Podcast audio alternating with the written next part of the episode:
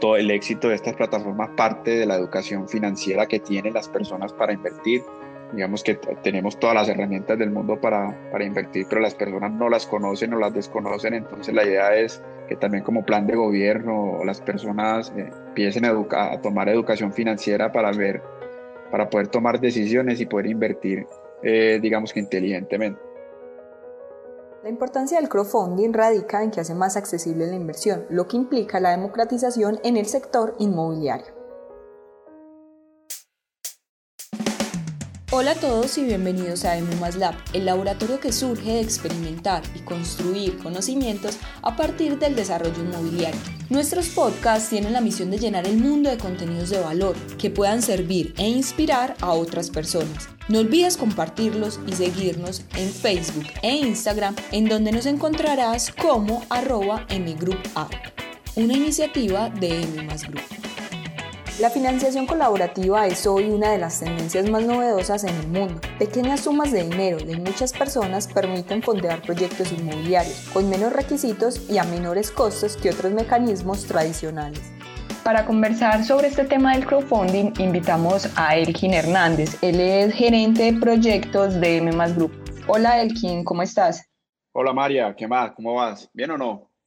Muy bien, estamos muy, muy contentos de tenerte en este nuevo episodio de nuestros podcasts. Gracias, gracias por la invitación y bacano compartir con ustedes un ratico de, podcast.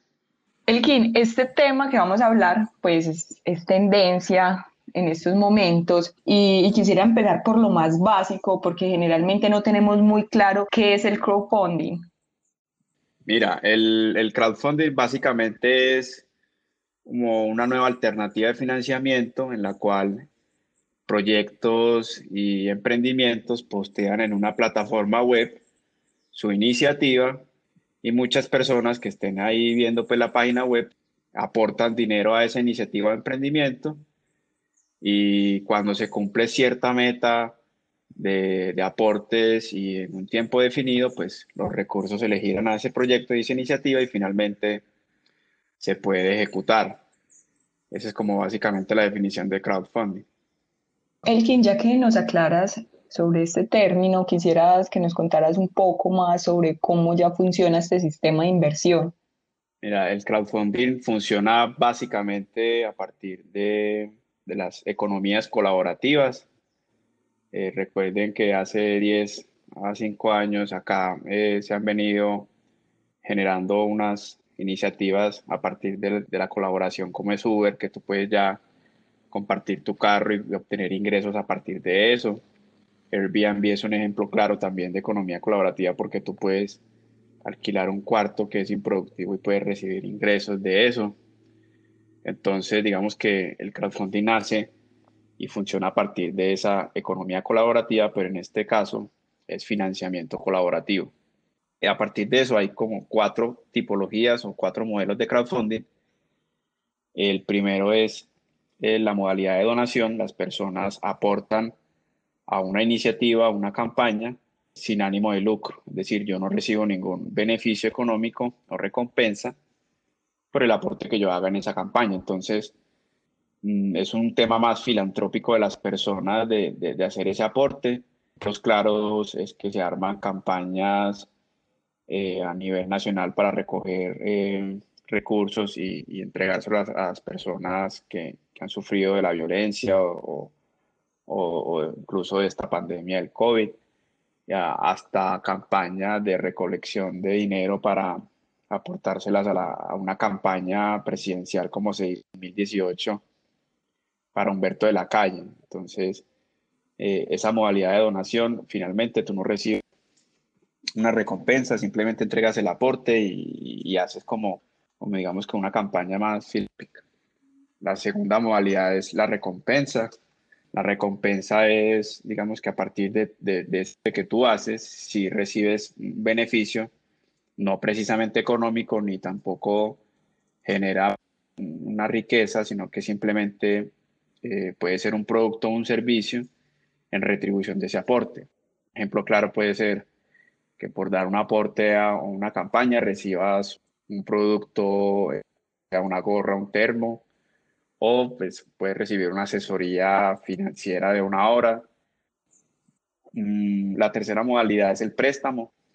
A partir de aquí ya empiezan los inversionistas o los aportantes a recibir un rendimiento económico. La calidad de préstamo funciona es que el aporte que tú haces recibes un interés mensual o trimestral o pues un interés periódico por ese aporte que tú haces y al final te devuelven el aporte más esos intereses. Entonces eh, es en calidad de préstamo y digamos que las rentabilidades son un poquito más bajitas que otras alternativas porque no vas con el riesgo del proyecto. La cuarta y última es la modalidad de inversión, en esta eh, ya tú sí participas en el riesgo del proyecto porque te vuelves accionista en proporción al aporte que haces. Entonces, si el proyecto le va mal, pues tú absorbes ese riesgo y si el proyecto le va muy bien, tu aporte y tu rendimiento pues va también en pro de, esa, de ese buen manejo de los recursos. Entonces, ese es como básicamente cómo funciona eh, y los cuatro tipos de, de crowdfunding que hay. Elkin, y de eso tan interesante que nos dices, ¿nos podrías dar ese top 5 de, beneficios del crowdfunding inmobiliario? Sí, claro, mira, em, el principal, yo creo que el beneficio es que la democratización de la inversión. Todos pueden acceder a una plataforma de crowdfunding e invertir en cualquiera de las cuatro modalidades que acabamos de hablar, donación, préstamo, inversión o recompensa. Cualquier persona con 100 mil, 10 mil, 20 mil pesos puede acceder a, un emprendimiento o un proyecto, simplemente es entrando a la, página web y, darle clic en aportar. el segundo beneficio es que puedes tener diversidad de oportunidades de inversión, decir, si tú tienes un capital disponible para invertir de 100 millones, realmente a veces uno a veces lo invierte en un solo proyecto. Aquí en estas plataformas de crowdfunding puedes diversificar el riesgo, invertir 10 millones en salud, 10 millones en, digamos que en el sector de agrícola, otros 10 millones en el sector manufacturero. Digamos que te permite diversificar tu riesgo en muchas alternativas de inversión. La otra es que agiliza y no, y no, no genera, digamos que intermediarios en el proceso de financiamiento tú puedes, si haces una campaña exitosa, puedes recoger, eh, digamos que 100, 200 millones de pesos en tres horas y no necesitas pues que un banco te desembolse el dinero con tres meses, digamos que de plazo y, y todo el papeleo del mundo. Eso genera una eficiencia en costos y en tiempos. Otro beneficio es la transparencia en la información. Toda la información que se publica en estas plataformas son vigiladas por la superintendencia financiera y tienen un riguroso control de la información e incluso de la actualización de ellas para que todas las personas estén revisando periódicamente cómo va la, eh, digamos que ese aporte. Y digamos que el último beneficio es que la inversión es digital, tú puedes invertir en cualquier momento del día, cualquier hora, simplemente es entrar a la web y, y darle a aportar. Entonces, esos son como principalmente esos cinco beneficios.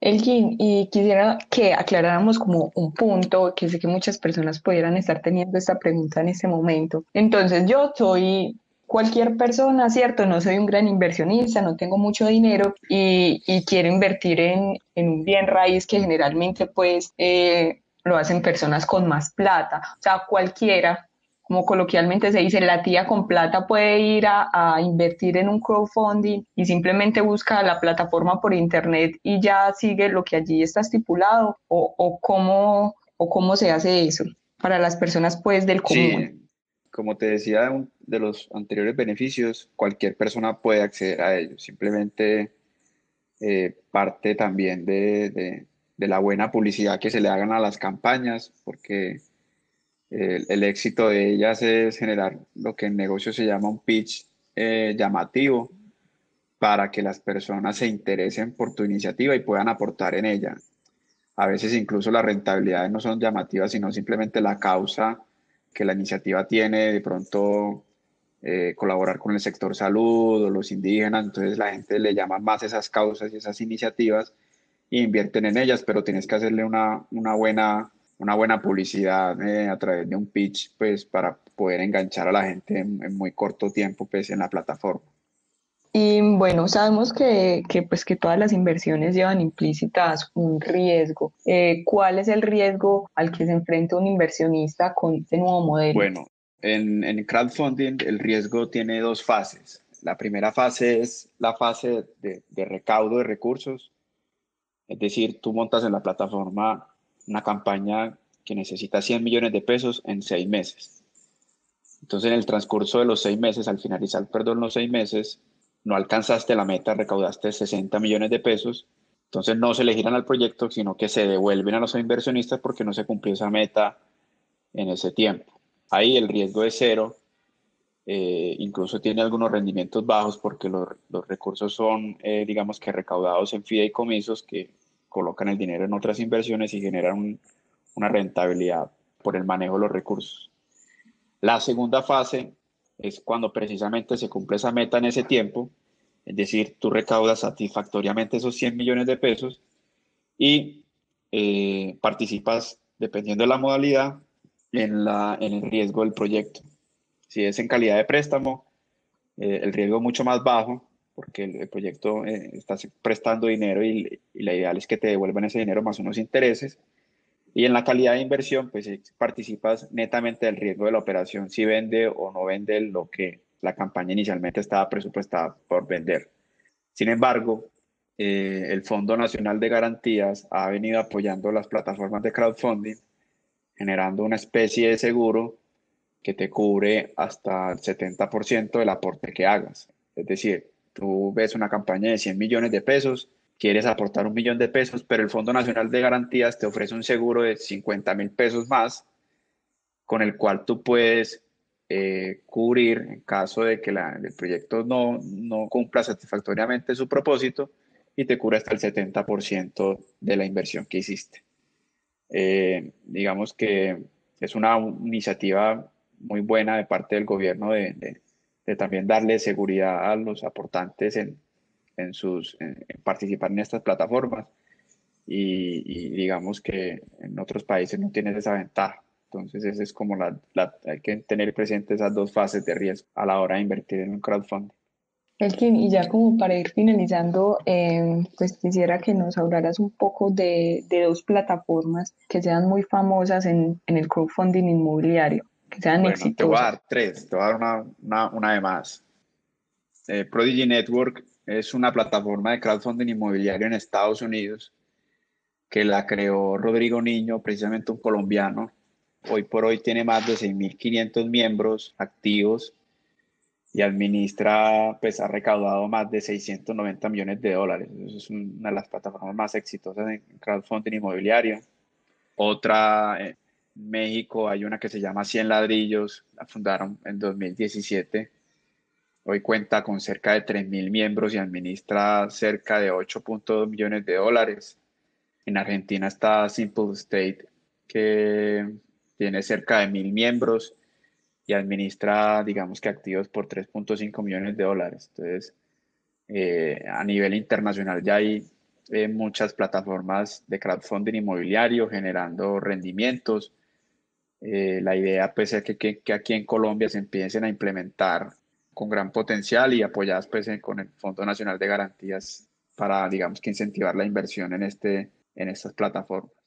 Elgin, ya mi última pregunta está pues más direccionada a nuestro contexto. Eh, ¿Hay alguna ley que regule el crowdfunding acá en Colombia? Sí, mira, en, en Colombia, antes de 2018, había, había, una ley que es el artículo 316 del Código Penal, que te prohibía captar masivamente dinero.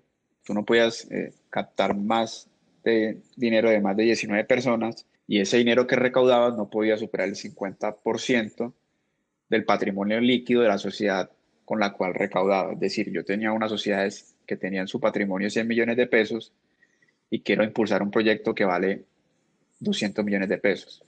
Entonces se me ocurría recaudar dinero de más de 19 personas y eso en Colombia era ilegal porque la ideal es que se hagan a través de, la banca tradicional.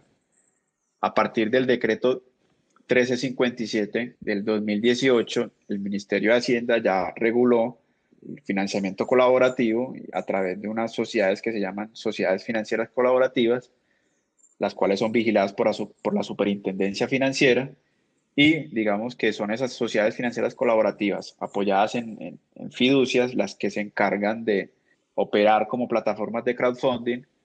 Ellas solamente pueden servir como un medio entre los proyectos y los inversionistas no tienen la potestad de asesorar o invertir en los proyectos los cuales publican. Hay una política, eh, digamos que muy estricta en cuanto a conflicto de interés de estas plataformas pero sin, embargo yo creo que ya hace dos años se dio el primer paso de, empezar a, reglamentar eh, el crowdfunding en Colombia.